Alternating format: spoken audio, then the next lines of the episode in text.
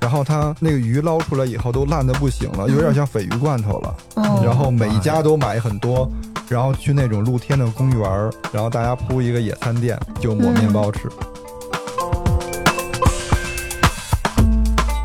我跟你讲，那个卷子真的贴在那个锅上，比里边的东西要好吃一百倍。因为它在炖的那个过程中，它就会把那个鱼汤什么的就全吸味儿了。对。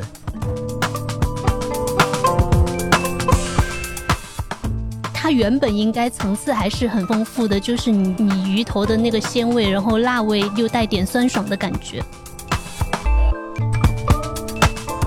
水煮七分，油固滑丝，三不三丝，就把鳝鱼整条先在水里面煮七分熟，七嗯，分熟捞起来之后，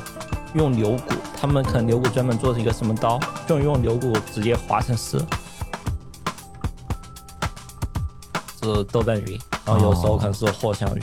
最常见的是炖带鱼、糖醋鲤鱼，鱼头粉丝汤、德莫利炖鱼、白凤鱼、臭鳜鱼、贴饽饽熬鱼、西湖醋鱼、大千根烧鱼、剁椒鱼头。松鼠桂鱼。万州烤鱼、清蒸江豚，还有黄辣丁。临江鳝丝太好吃了。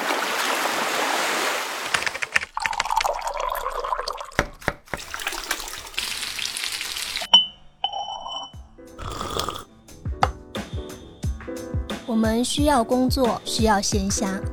需要想象力以及一些理想主义。我们想要潜入生活，听见城市的风味。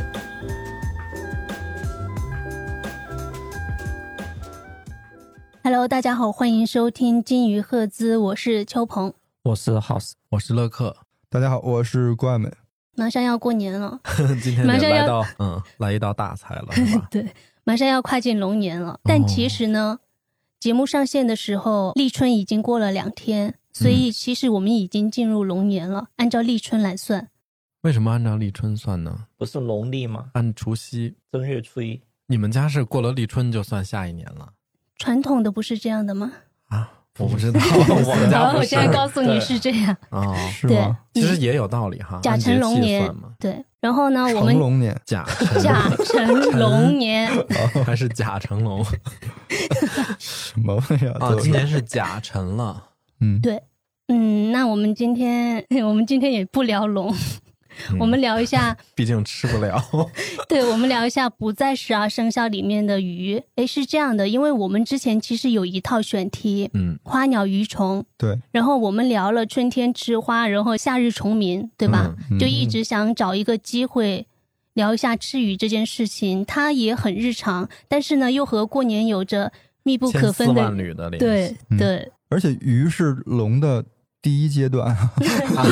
什 么 暴力龙？就年夜饭上几乎每一家都会有一道鱼的菜吧，嗯，我觉得甚至可能都不光是年夜饭，一但些大凡型是有一点场合的席，中国人对就对讲对说无鱼不成席了。对，行吧，那我们上来就要先透露一下自己家里的那道嗯跟鱼相关马上的要回菜。家过年了嘛。哎，House，你们这边如果过年家宴上的那道鱼一般是啥做法儿？嗯，我们家好像大多数时候是豆瓣鱼，然后有时候哦可能是藿香鱼。豆瓣鱼嗯应该是偏那种家常味型，嗯，然后藿香鱼可能就会偏鱼香味型。藿香豇豆，对对对对，哇，他家里面有很多什么泡菜、泡姜嗯，都会勾芡，然后它那个汁是比较浓稠的那种。嗯，和外面餐馆吃的，因为川菜里面我们很容易吃到豆瓣鱼，对，我以为过年会有来点不一样的，因为嗯就是豆瓣鱼感觉是还挺日常的一个做法儿。藿香鱼，我发现我们家有时候做的时候是会先在锅里先煎一下，它表皮会有点焦。嗯，然哦后有一次在一个餐馆吃的时候，它那个鱼是用水煮还是蒸的，反正就没有、哦没有明白煎过。它然后像红烧的做法，对，然后他最后把藿香那个料炒好之后，就全部浇在上面去。豆瓣鱼一般是拿什么鱼做的呀？草鱼，草鱼居草多，鱼嗯，然后有些可能是会买那种比较大的鲫鱼，可能鲫是鱼啊，对那但刺更多，比对草鱼刺还他就多可 能说大的鲫鱼就肉可能要稍微嫩一些，更加。嗯，但我就接受不了很大的鲫鱼。你要吃那种土鲫鱼， 对小小的，对，哎，我考你们一下，有个中国四大家鱼，中国四大家鱼，就是那种常端上餐桌的，鲤鱼、啊，鲤鱼有，草鱼、草鱼有，鳙鱼，鳙鱼就是胖胖头头鱼嘛嗯啊，还有一个谁呀、鲫鱼、还有一个青鱼，青鱼啊，嗯，但是青鱼我不知道有什么招牌菜是拿青鱼做的，好像我只知道就是苏州不是有那种像是腌过的，然后是熏鱼嘛，就类似于熏鱼的那种感觉的，嗯它是拿青鱼做的，哎嗯好其他我像就不知道。说有些西湖醋鱼最早是用青鱼做，青鱼比较大，对它青鱼买了之后是在西湖里给它饿几天，就西湖 水给它对对泡，然后泡几天之后不给它喂食，它最后肉就会特别 的它紧泡致泡紧西湖致里不就走了吗？没有，它可能是它可能是比如说用什么网状之类的，哦就在那儿先养几天，对先。养几天，然后最后可能那个青鱼哇，肉你这有点像什么去镀了一下金，就是嗯大闸蟹和嗯阳阳澄 澄湖里湖洗它它可了个能澡，最后最后就会那个青鱼肉就会像蟹肉一样，会特别哦紧为了致。让它紧一点。对嗯我们家其实平时，咱们先不说过年这一天啊，就嗯平时家里如果来人或者家宴这种情况下，最常见的是炖带鱼，嗯，整条炖，不是？ 嗯带鱼没法整条吧？就区别就在这儿。为什么我说要排除过年这一天？因为过年这一天的年夜饭相对还是要更讲究一点儿，嗯，就是家里还是希望这条鱼是有头有尾的，嗯 所以一般就会变成黄花鱼。哦，但是其实它的做法跟味道差不多，我反而觉得带鱼还更胜一筹。所以如果，嗯、比如说过年快过年回去了，我妈问我如果那天想吃什么，我就说带鱼，因为我觉得自己家吃的话就不需要嗯那个太讲究。讲究，所以带鱼是不会带鱼不没会整整条的。锅放不下呀， 你刚才说完，我就在想，万一有这个可 能呢？把它盘起来。 对啊 是，不对啊，是对啊，我们那个带鱼是那样的，带鱼要去头去尾嘛，然后要切成段儿，嗯把那些什么鱼鳍啊、内脏都处理掉。其实处理那个带鱼，因为我自己也特别爱做这个菜，然后就有一个小 tips 嗯提示一下大家：带鱼其实算那种，嗯，鱼里边内脏非常少、非常干净的好处理的那种，但是它，你把它那些肚啊、肠子抽掉之后，它其实贴着肉会有一层黑色的筋膜，嗯，嗯那个筋膜一定要除掉。要不然会苦。对其实鲫鱼里面也有，对，而且那个筋膜里边还会有一点血，嗯那个东西也要弄干净一点儿。做法其实很简单，我就把这种做法称为老北京炖带鱼，因为我感觉好像北京人家里都是这么做的。就嗯我们先会打一两个鸡蛋，然后拿那个蛋液先把那个带鱼裹一下，下油锅炸。嗯，有经验的人就会多打一颗鸡蛋， 为什么？因为我跟你讲，最后那个鸡蛋就是你炸完带鱼，它会剩一些蛋液嘛，嗯然后你就把它顺势倒进那个油锅里，它就会摊成一个小的蛋饼。因为带鱼炸完之后没完，然后还要下锅炖嘛，放什么酱油、醋啊，然后桂皮、生姜等等这一系列的嘛，我们就会把那个摊的那个蛋饼盖在上边一起炖，然后那个蛋饼就会吸满炖鱼的汁儿，嗯，所以每次那个蛋饼是最好吃的，那个比带鱼都先吃完。他就加了一个 buff。嗯，反正这个菜也没啥讲究。我们做的时候，为了保证那个鱼的形状，就全程是不翻的，嗯，就不会翻动那个鱼。带鱼，我就记得原来小时候我爸老说，嗯、如果这个带鱼吃完了没有中间那大骨头，就它会有那种像石头一样的，对，嗯啊，有大骨头的那个是进口的，对。没有大骨头的是国产的，国产的要好一些。但我觉得这个是我后来觉得这个有点偏见，也没有什么所谓的进口的还是国产的，嗯可能就是那种比较细的、比较窄的带鱼，它是相对近海一点儿，然后那种大的、宽的，就是更深海、更远海的带鱼。嗯，就是国产的那个要更香一些。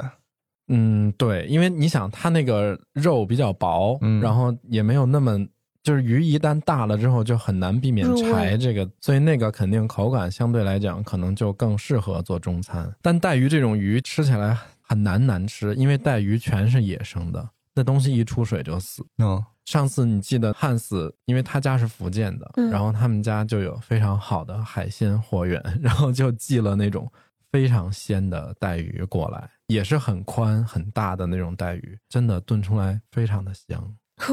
我以为炖出来不好吃。不会不会，就是海鲜这东西，就是只要你的嗯那是你的路子。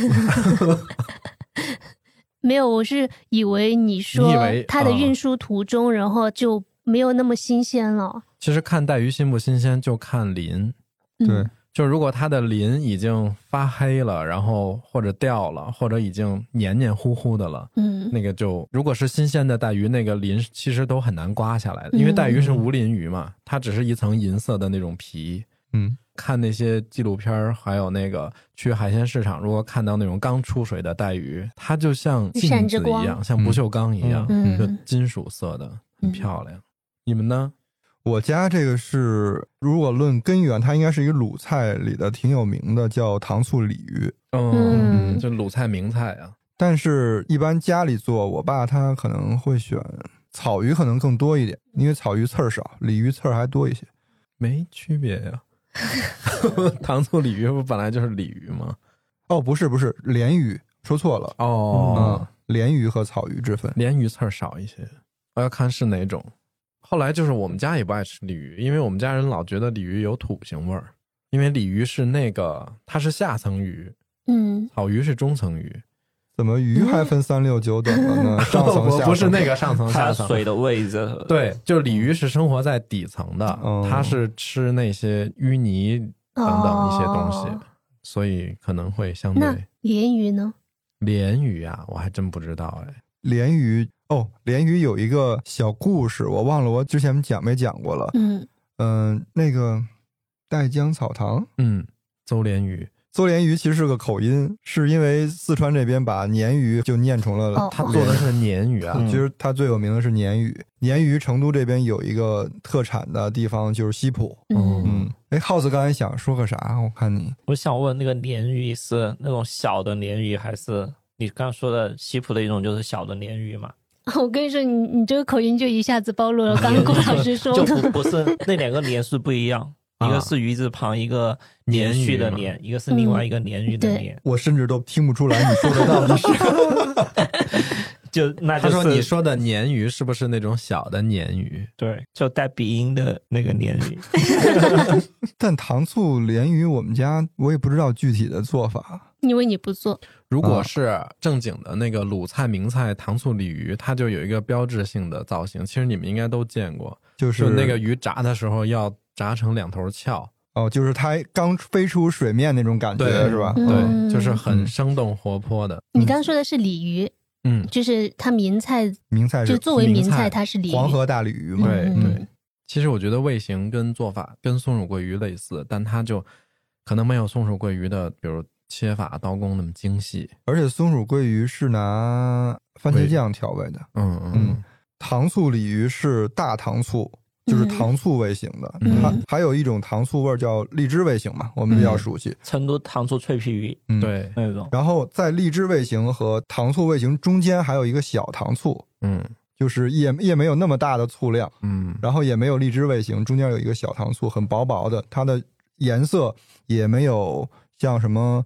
呃西湖醋鱼啊和糖醋鲤鱼那么深。嗯嗯那个风味实验是不是有一个叫陈丽老师特别喜欢那个嘛？嗯他有一期访谈，他就说，其实呃，鲁菜的可能有点像郭老师刚刚说的糖醋鲤鱼，嗯嗯，其实是随着京杭大运河，然后哦传到杭州之后，让杭州在传统的鲁菜基础上，让做了西湖醋鱼。啊哦，那还有这这样一种联系。然后就我当时看这个之后，就后来突然又想到，比如说现在成都的川菜，可能是随着当时郑信元。就关正兴，其实他们嗯是以鲁菜为基础的京派厨师来到成都之后，嗯再做一些现代川菜的一些变形。那其实现在我们在成糖醋都有时候脆皮鱼吃的糖醋脆皮鱼，可能跟鲁菜的刚刚说说到的北京的那种糖醋鲤鱼或者西湖醋鱼，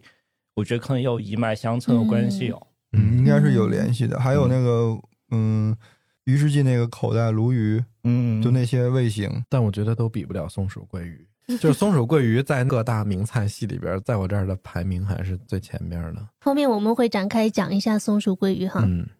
邱鹏家是一般做啥鱼？嗯，我就说过年哈，过年我们主要会做两种鱼，一种是红烧整条鱼，然后这是 我这个鱼都不配拥有名字吗？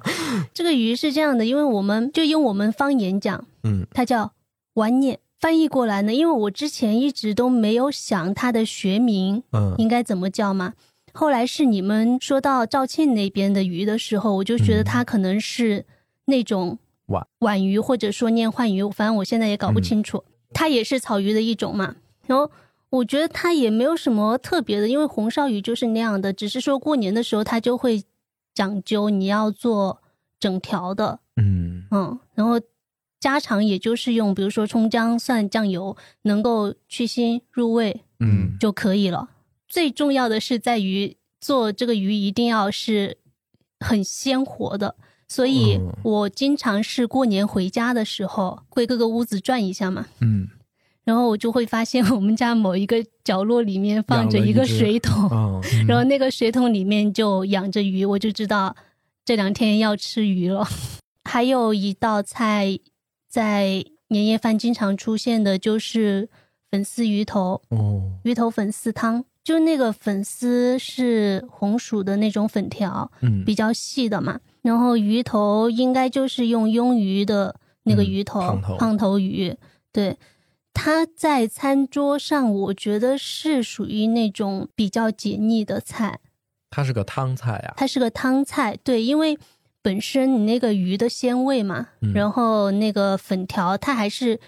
相对比较清爽的口感，那在那一桌子那种荤腥硬菜里面，它就会显得比较清新脱俗一点，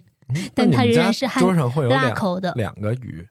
看情况，嗯就是有可能只出现其中的一道鱼，而且这一道菜是就是我爸呀、二伯他们特别喜欢吃的，他也会在比较后面才端上来，然后正好解一下你前面吃到的那些大鱼大肉。特别是冬天的时候，相对于过年的这种整条鱼，还有嗯吃鱼头的机会也比较少，我更喜欢吃切成鱼块儿嗯，红烧的鱼，但是不是当餐。而不是跟当餐对，而是它成了鱼肉冻再吃，哦，第二就天非常好吃。因为那一般都吃不完。对，一般都吃不对完。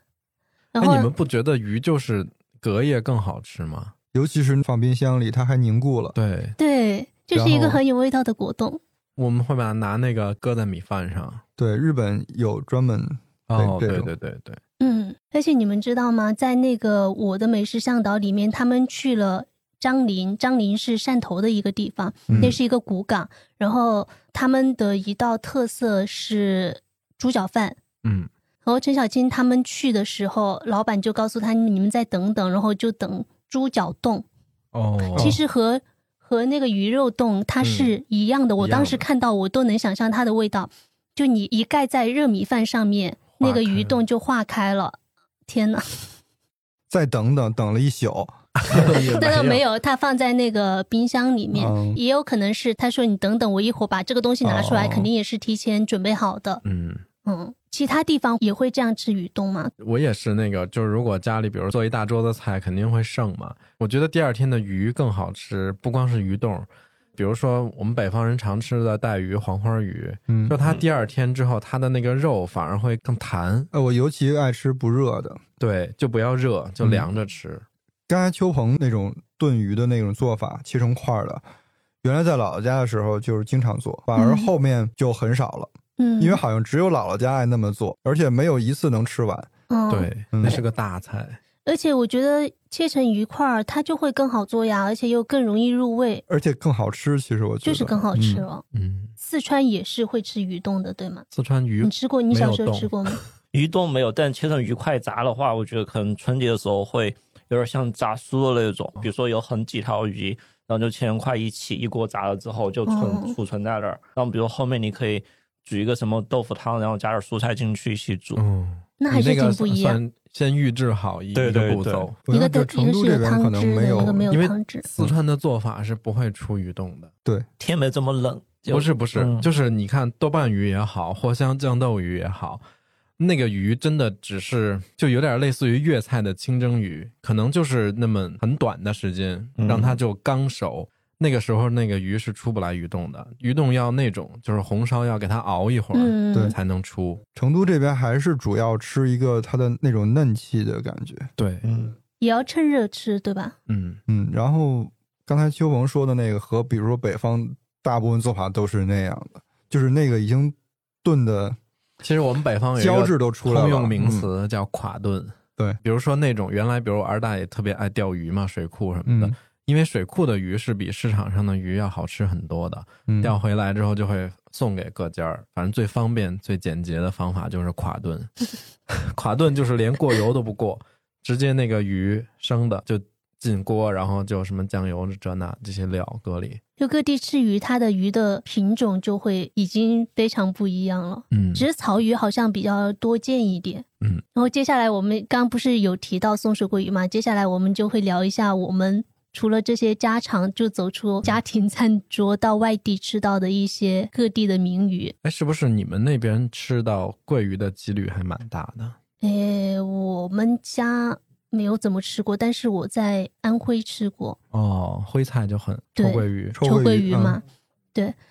臭鳜鱼第一次吃的时候也是觉得它跟因为跟之前吃到的鱼不一样，嗯，然后一下子 很难接受。你是觉得它太臭了 吗？就它要臭不臭的，就它的那个臭又不像安徽的那个臭豆腐那样、那种味道。但臭鳜鱼他们有一个说法嘛，就不管你是吃到还是说呃在你会做这道菜，他们有个说法就是臭香，它就是嗯一条很有辩证意味的鱼， 臭香，对，臭香臭香有的。些地方的臭鳜鱼，它是鱼本身是发酵的，辣椒，嗯，还有一种哦对是做的时候往它身上抹臭豆腐，哎，你说到这个，我就我们就可以把这两种拿出来对比一下。嗯，因为我自己没有做过嘛，所以我就去网上、去 B 站上面搜做这个的视频，然后正好搜到两条比较有代表性的，一个是《舌尖》的导演吴小红，他做的是徽州的臭鳜鱼，嗯然后一个就是老饭骨，嗯老饭骨的那位老师是叫侯玉瑞，嗯，啊、他做的是湘式的臭鳜鱼，嗯，就是你说的抹臭豆腐的那个，对吧？然后徽州的臭鳜鱼，他们提前发酵是要用盐和花椒，嗯就一层盐、一层盐花椒、一层鱼那样，要用一个重物把它压着腌嗯制。如果是夏天的话，可能三天就够了。他们叫什么？他们臭鳜鱼也叫腌鲜鱼，嗯，然后腌鲜在徽州的土话里就是臭的意思。哦但其实我觉得它这个怎么说呢？其实就是你把新鲜的东西腌臭。 它就对吧是一种自然的发对酵的 过程，嗯，它就是那么一种吃法。这跟我对之前看的那个土耳其吗？还是埃及？他们有一个叫什么飘香节，还是是一个什么节？嗯，就是臭的。我对这个词儿感觉不太妙，一般哎，我忘了具体它叫什么节了。哈，那天还说嗯了，就是一到这个节日，哦，就是蚊香节，蚊香是嗯节，不是对，，一到这个节日，他们就去各种那种卖臭鱼的地儿就要排队。然后那个鱼的做法跟刚才秋鹏说的那个臭鳜鱼的做法嗯特别像，然后它那个鱼捞出来以后都烂的不行了，有点像鲱鱼罐头了。哦，然后每妈一呀家都买很多，然后去那种露天的公园儿，然后大家铺一个野餐垫，就抹面包吃。嗯哦，哦， 然后他们在做的过程当中的配菜，其实也是比较，我觉得是能够用来提鲜的吧，就是他们会放嗯五花肉丁，嗯，然后笋丁，嗯还有香菇丁。嗯，但我怎么记得我之前在黄山吃的臭鳜鱼就没有这些东西呢？嗯，我不知道他是不是没有放，还是我忘了。应该是有，而且它那个臭鳜鱼的做法其实就是干烧，嗯，还有一点辣，对，它还要加其他的一些辣椒啊，或者是辣油这样的。最后你吃的时候，其实就是你夹一筷子，嗯，它那个鱼肉会形成他们称之为那种蒜瓣的形状，三瓣肉那个就是正宗的臭鳜鱼。其实我觉得臭鳜鱼对我来说魅力就在这儿，啊我倒没有很嗨它那个臭味儿，我就是觉得那个鱼经过盐脱水之后，它的肉就变成了对，就很紧。嗯我这俩都还，我其实更喜欢前者， 就是它发酵过的，嗯，吃就吃了它臭到骨头里的这个味道。哎，对， 嗯就是它这种发酵，那它的臭味就是从外面渗透到里面，从内而外的渗透到里面去了。然后刚刚说到的那个老饭骨，天呐，我是第一次看老饭骨，怎么这么好看？就 是很嗯我好看超级爱看那像你个，知道你知道它很像什么吗？因为它不是像传统的那些我们看到的做饭的视频啊，就一个人在那里做，嗯他一个人做，另外几个人围在那里，然后跟他 聊天。然后那些都是厨师对嗯也国很宝厉害国宝的，级的厨 师，对，你知道他又像是厨房里在说一个相声，嗯嗯然后呢又有点像圆桌派的那种感觉，你对它的评价 很太高。高了，他们边上很好不是玩对他们边上的聊天是有内容的，嗯嗯嗯嗯，而且就是时不时就能给你点儿道理。对嗯你感觉他还有一个话外音，可能是他们拍摄的，或者是制片人或嗯者导演啊什么的摄像。然后他这个是怎么做呢？他这种相似的臭鳜鱼不需要提前发酵嘛， 嗯它是用活鱼来急速的腌制。嗯虽然我觉得它是做一个快手菜，嗯，但其实也很讲究功夫的。就比如说它腌制，除了抹臭豆腐，在之前它还抹了味精哦嗯和胡椒。嗯，就提一下鲜味或者去一下腥。他做那个料油的时候嗯，他是加了很多大料，像花椒、桂皮、八角这些东西，要提前把那个油炼好。所以我觉得他每一个步骤其实都很有讲究。你嗯想，毕竟是国宝级的厨师嘛，嗯对，呃，里面配料里面有一个还觉得挺出乎我意料，就是他用了湖南的那个紫苏，但它不是紫色的，它是绿色的，所以他们叫它白就是苏。苏子叶，嗯，对，苏子叶。另外会准备一堆的小料嘛，因为还是想要把那个臭味怎么给它转化一下。嗯然后我自己做饭之前就不会注意这些，比如说它那些料，其实只要把它榨取了它的风味之后，可以它那些丢掉渣渣，对渣渣其实是没什么用的，所以他们就会很讲究把它捞起来。嗯，嗯，看上去就你们听完描述，你们会更喜欢哪一种风格的臭鳜鱼？我本来就更喜欢安徽的徽州菜，但我也觉得他们后边做这个肯定是好吃的。嗯，这里边肯定用一什么技法把那个臭味儿也是锁在了那个鱼身上。嗯，对哦，对我忘了一点是，他们煎那条鳜鱼之前，最后还抹了一点呃面粉，嗯，就是为干了粉让它对让它不那么粘锅吧。 其实可能是想让让它皮稍微脆一点，看完那两个，我就在想，我都打开了那个盒马 的软件，我想买一条活的鳜鱼， 自我己觉腌得啊可，以。我就在想，我我可以做其中一种，但是哪一种你都要忍受它的腌制的那个臭味，桂鱼有很多种好吃的做法儿， 可以清蒸。我觉得桂鱼真的是淡水鱼之光，嗯然后我接着说一个，前面不是提到臭鳜鱼也有相似的嘛？啊嗯，但是湖南菜的一大门面是剁椒鱼头。对，剁椒鱼头的鱼头，就我前面提到我我们家做的那个鱼头粉丝，它的鱼也是用鳙鱼，嗯就那个胖头鱼的鱼头。嗯，我隐隐约约记得我在外面的饭馆里吃过一次剁椒鱼头，但不是在湖南，反正那次吃的体验不是很好，就觉得鱼也不鲜，嗯，然后也没有很入味，就是也不够辣。因为剁椒鱼头它要吃的就是那种不嗯椒很极致，对，很极致的辣味。它的剁椒又是带一点酸的，它原本应该层次还是很丰富的，就是你你鱼头的那个鲜味，然后辣味又带点酸爽的感觉。嗯我看剁椒鱼头的做法，感觉它也是一个快手菜。我就发现湖南的很多菜好像都是都是这种可以比较快的做成。就如果你要是自己家里有这种有剁剁椒椒，你就很容易做，它只要快火去蒸个十到十五分钟就好了。其实和我们在家做那种清蒸鲈鱼啊什么区别不是很大。对，嗯，其实鱼本来就算是比较好料理的一种食材，可能主要是看火候吧。哎、对，嗯嗯，对对，然后鱼头是我自己平时不大会想到去吃的一道菜，我也是，是吧？嗯而且我我不吃鱼头，就因为我我只能吃鱼脖子上那点儿肉，就嗯鱼的那些眼睛啊、这那、嘴唇什么的，我就有点儿吃不来。嗯，我是突然有一次打开了对那种鱼头的，就是原来我觉得它腥，对，嗯而且鱼头可对而且腥你了好，多那种软组织吃的口感也很奇怪。嗯，但是我忘了有一次是吃什么，好像就是剁椒鱼头，嗯就能吃出里边它那个软组织，我也不会觉得它是腥的了，我觉得它跟果冻一样，哦，其实就是调味的原因。对，而且还有它提前这个鱼头它那个血嗯去腥什么的去的干不嗯干净，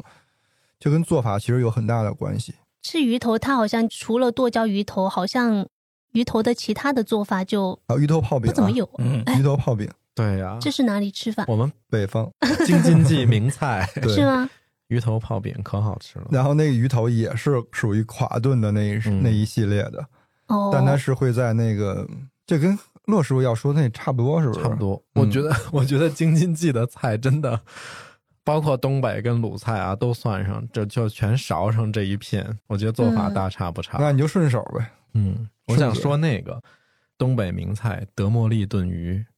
德莫利是个地儿，对，德莫利是个地名，它是那个黑龙江，就松花江边上有一个小渔村，应该叫德莫利村。对对对。然后这个词儿可能就是根据俄语音译过来的，对因为对你一听了看就就不很是像中文的嗯对词词组嘛。然后，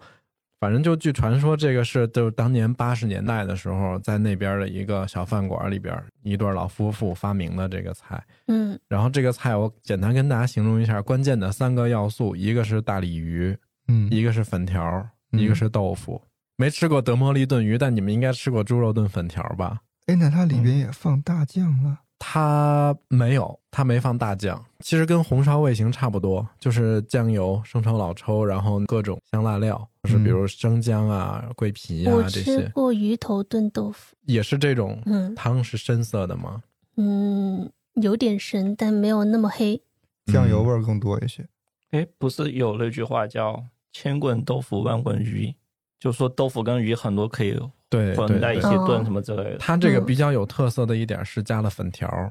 嗯，但我没想到秋恒他们家那儿竟然也吃粉条跟鱼在一起的组 合。嗯，有一些讲究一点的还会放一些五花肉，就因为可能是给这整个菜提点荤香嘛。嗯，嗯建议不放。嗯，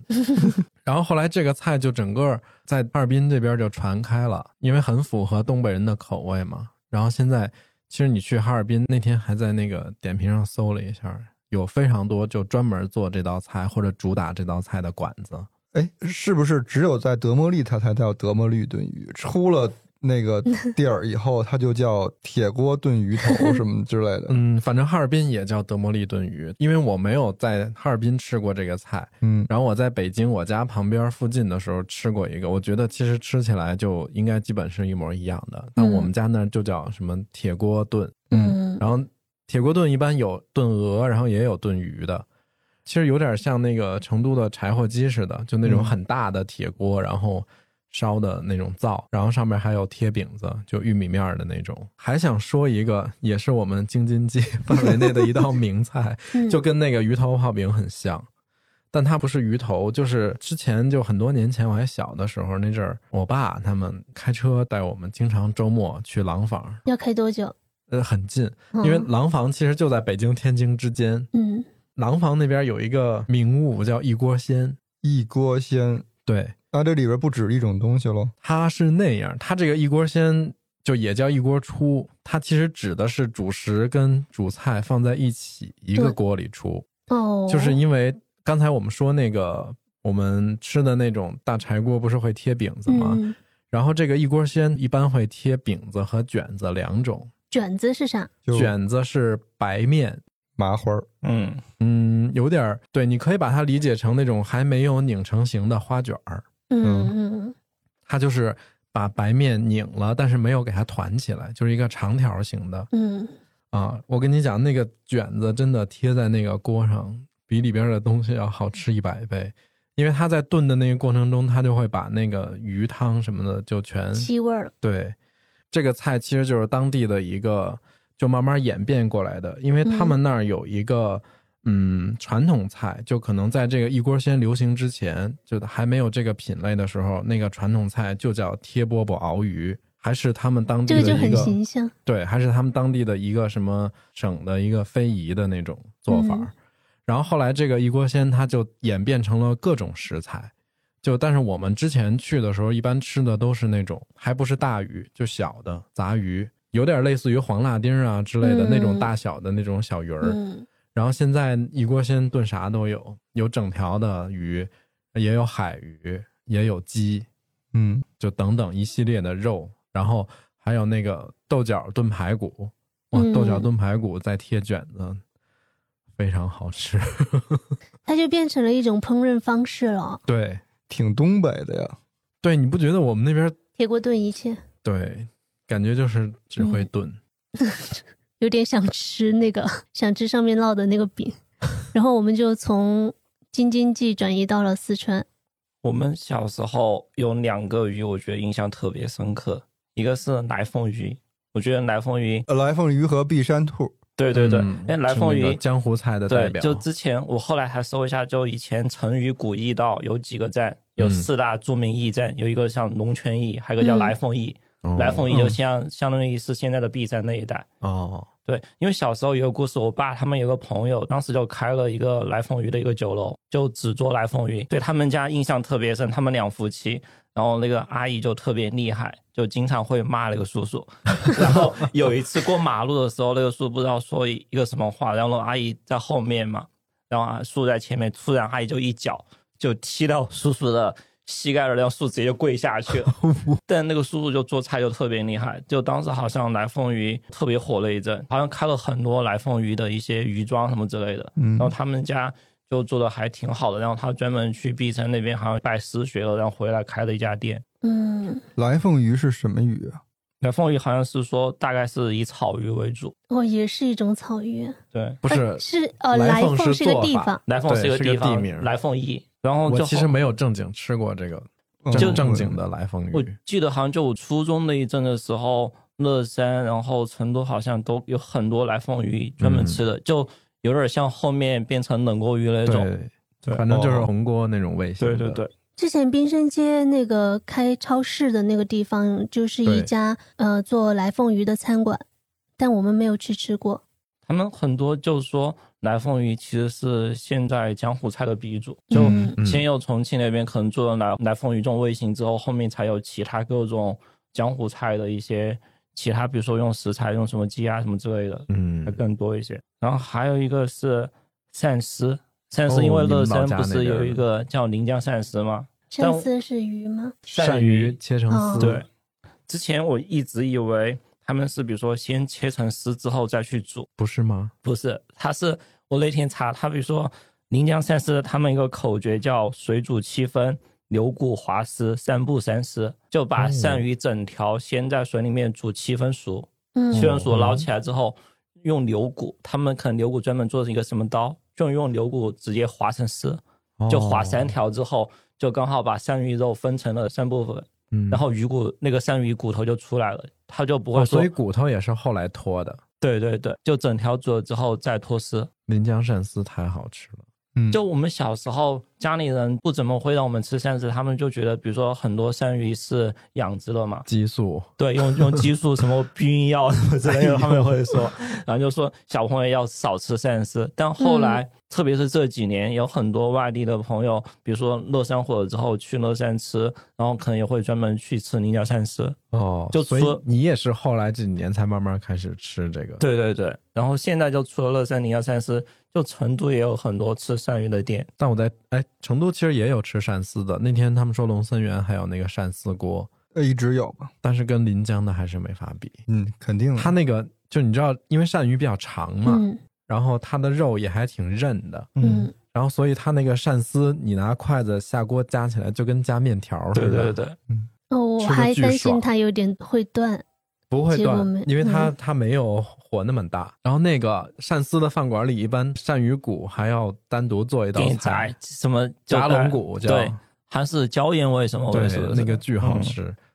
他就把那个鳝鱼的鱼骨炸酥了都，这两个鳝丝跟南风鱼是我我自己就一提到鱼，可能最近想起来会印象特别深。嗯一个可能是南风鱼，就是那个叔叔跟阿姨的故事。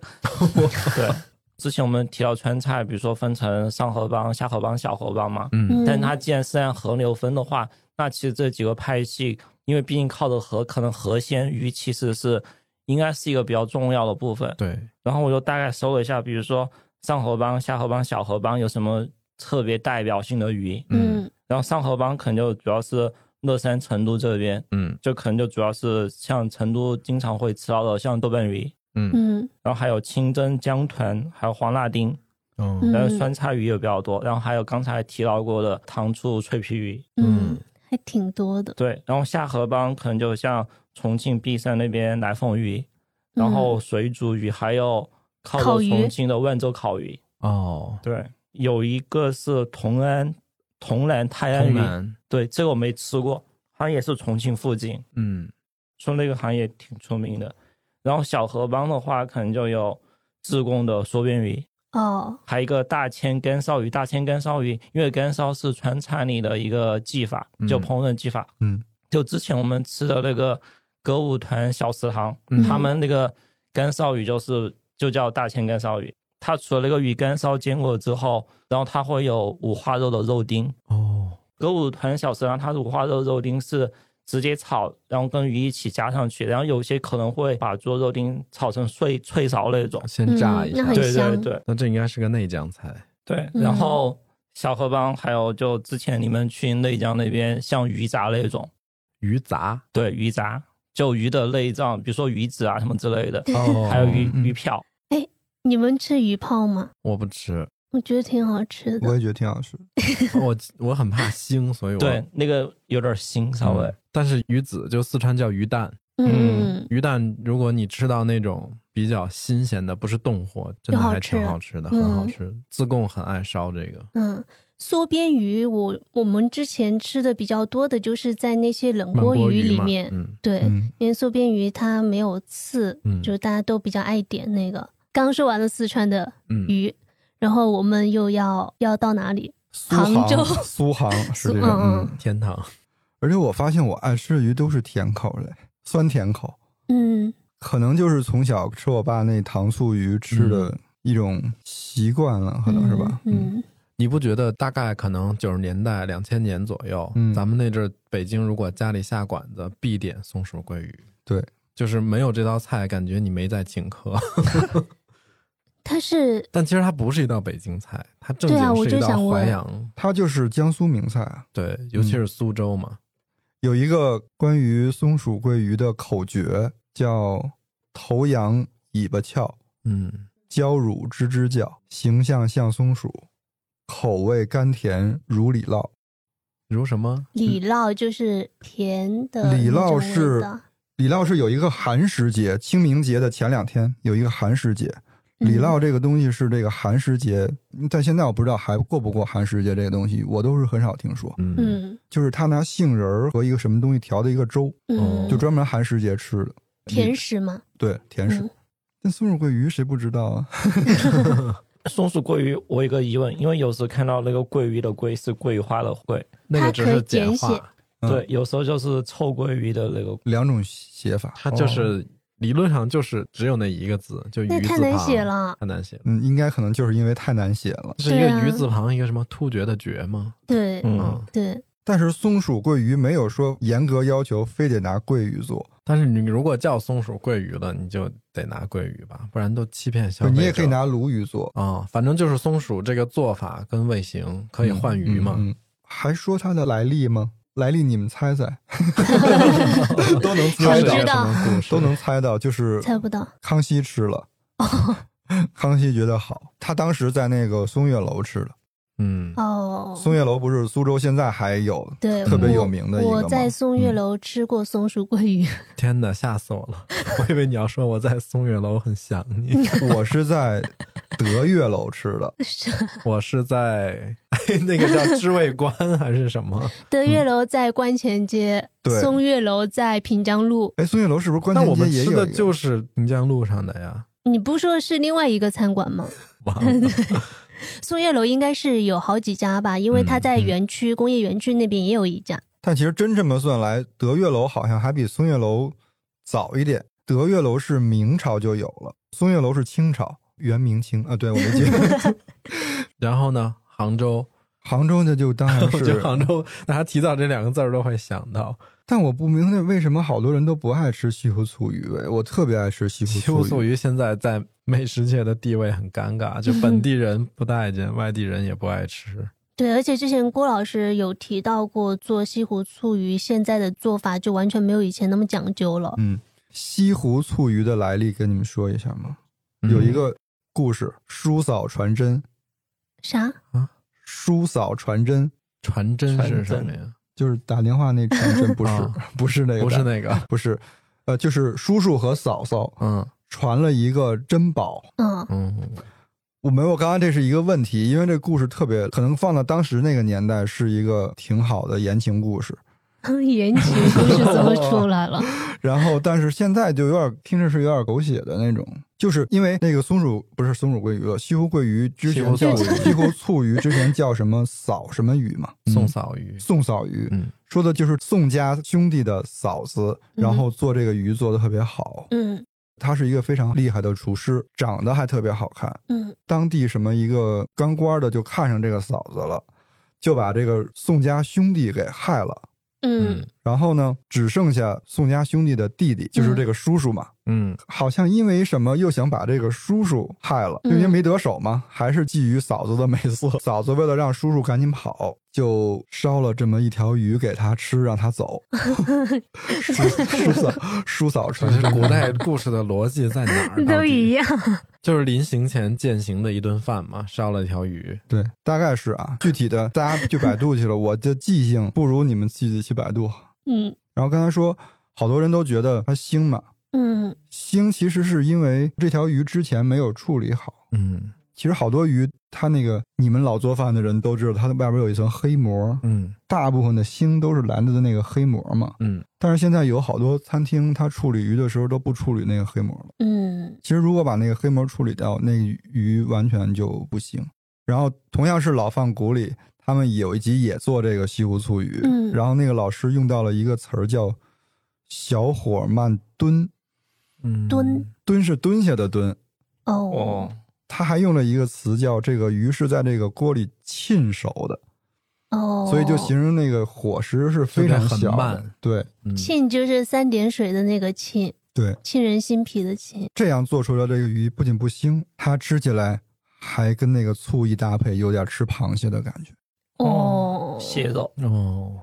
所以现在那些饭馆做的不好吃，就是想把它做好吃也不难呀，在家里好实现嘛。我觉得这道菜挺考功夫的。哦，你不能这样， 你不能养成那种看美食纪录片儿眼睛会了的好习惯。挺靠功夫的嗯，就尤其是那个蹲字浸熟，我觉得就其实因为那种大的餐厅，它的出餐其实是比较快的嘛，嗯嗯嗯很多鱼都是预处理过的。嗯嗯像上集我说的那条，呃，就是在八零八餐厅吃的那个甜酒，嗯嗯甜酒什么什么鲈鱼的那道菜，嗯那个鲈鱼一吃就是提前做好的对，所以它的皮都已经硬到那样了，然后再浇那个汁儿，它肯定吃的味道就不一样了。如果比如说我们在外面吃一条松鼠桂鱼，这个鱼提前都一炸好了，放那儿半天了，再过一下油，你想想它能有多好吃吗？嗯，但他说那个小火慢炖，那个炖是是说那个厨师做这道菜的时候，不是哦等吧候也时不间是比较吧长嘛，我还特意去查了。然后，但只有他一个人说这个“蹲”字，其实可能是不是就是为了描述它？其实这个是一个比较不慢能不能着对急的过就程，可能是你蹲守的时间，做这道菜的时间比嗯较长。哦。所以这些菜它之所以能够成为名菜，都是要讲究功夫的。嗯，嗯，但我还是想试一下臭鳜鱼。你想自己腌啊？嗯，它腌的手法是不复杂的， 对，嗯，只是你需要花时间，然后他们腌制还会用一个木桶嘛，我得找到那个容器才行，还要有石头，重物压它。我觉得这东西是不是不建议在自己家弄？啊我觉得这味道可能然后最后你搜出来之后，他可能说那个木桶的木材有讲究， 要用什么树就用的，哪儿哪然儿后哪儿产的桧木， 其实，所以老饭骨他才给你了一个方法，说让你抹那快个，速有可能做是 那可能更适合家庭。对，他就是针对家庭的嘛。而且在做那道菜的时候，旁边有位老师，因为他闻不了那个气味，嗯，他就一直在皱眉头，然后一副生无可恋的那种表情，就很嫌 弃，但是他又不能走。你们身边有没有那种不会吃鱼的人，不会吃哪种鲫鱼，很就多什么鱼都不吃？什么鱼因都不为嗯吃。我有我有一个大学同学，当时他跟我说他不吃鱼的时候，我非常惊讶。